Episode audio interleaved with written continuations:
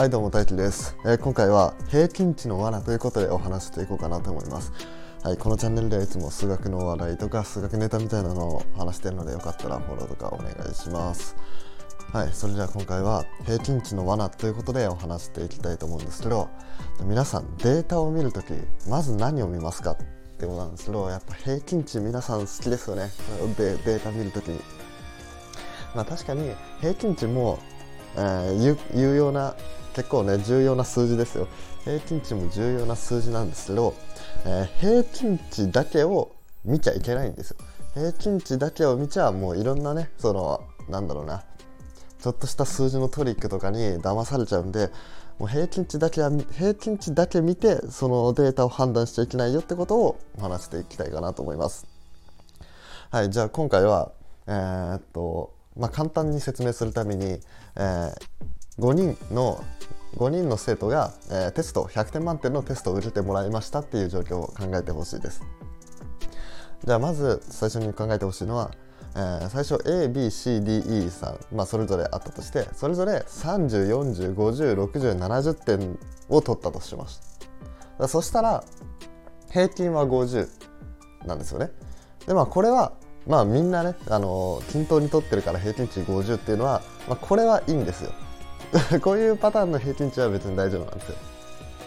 なんですけど、えー、じゃあその一方でこういうものを考えたとしたらじゃあ A から D さんが30点で E さんだけ80点を取ったと。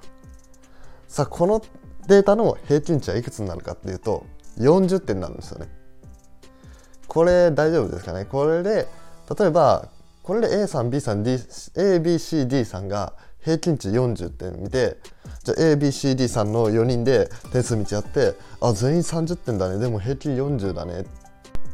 そんな40点なんて取ってるやついねえからあの平均値はおかしいとか言う人がね、まあ、たまにいるんですけどねもうこれはもう数字で出ちゃってるんでしょうがないんですけど、まあ、こういうことが起こっちゃうんですよね。でちなみにこれは今簡略化して説明したんですけどこれが実際に年収で起こってるんですよね。えー、実際数字出すと、えー、日本人の平均年収がだいたい430万円くらいらしいんですよね。だけどその430万っていうのはその平均値っていうその計算の中で出てきた数字ででしかも平均値っていうのはちょうど真ん中じゃないんですよね。その平均値をちょうど真ん中だと思ってる方はマジでその気をつけた方がよくて。で本当にちょうど真ん中を取ろうと思ったら中央値っていうものを取らなきゃいけないんですよね。まあ、例えばさっきの例で言うと,、えー、っと3040506070点を取った時の中央値は50なんですよ。その5人の中で、まあ、5人の中で真ん中なんで、えー、下から3番目上から3番目。まあ本当にちょうど真ん中のところが中央値になるんですね。だからこれは平均値と平均値50で中央値も50だから、まあ、まあまあ妥当かな平均値を見ても妥当かなっていうふうになるんですけど例えば2つ目に紹介した3030303080の時は、えー、平均値は40だけど中央値は30になるわけですよ。えー、30点の人が4人いるから下から3番目30だし上から3番目も30点っていう、まあ、そういうふうになるわけですよね。なんで平均値だけ見てると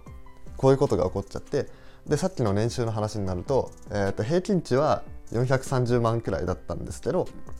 えー、中央値はだいたい360万くらいらしいんですよね。でここで、えー、70万円くらいの差が出てると。でそれによって、えー、っと下の人たち下の人っていうかその平均より稼いでない人たちがさっきの A さん B さん C さん D さんみたいにお前らそんなそんな俺らはそんなにも稼げてないんだからあの平均年収はおかしいっていうふうに言ってるわけなんですよ。でその平均年収をもとにしたそのいろんなデータが出てくるわけですよね。例えば老後2000万円必要問題とかあったじゃないですか。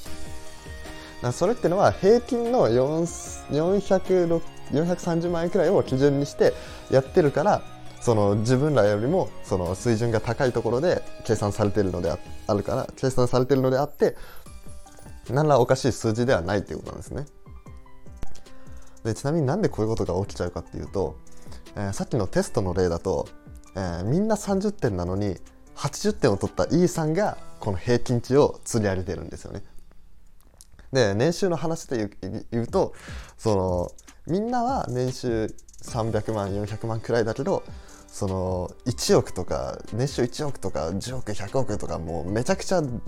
でかい富豪の人がいるわけじゃないですか。もうそういう人たちもう上を見ればもう再現がないんでそういう人たちが平均年収をガッて引き上げちゃってるわけなんですよね。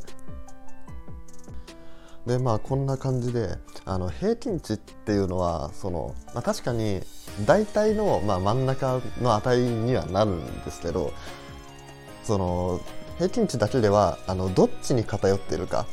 そのここには何人いてここには何人いてここには何人いてみたいなそういうものの数値は表してないんですよね。なんで平均値以外の他のものもちゃんと参照しなきゃいけないよっていうことで、まあ、今回は中央値っていうものを、えー、採用したんですけど中央値以外にもいろいろね、あのー、あるんですけど四分位偏差とかなんか分散とか標準偏差とか、まあ、相関係数とかね他にもいろいろあるんですけどまあ、でも、えっと、この用語はもう全く覚えなくていいんですけどまあ、これこれらの、えー、それこの用語がそれぞれ何を意味しているのかだけでもそれそれだけでもその意味、うん、それだけでも理解してくれればそのデータの見方がもう結構変わってくるんですよね。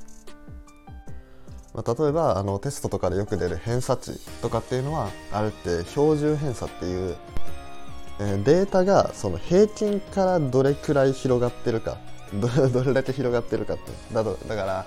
例えばえー、っと平均点60点のテストがあったとして100人中、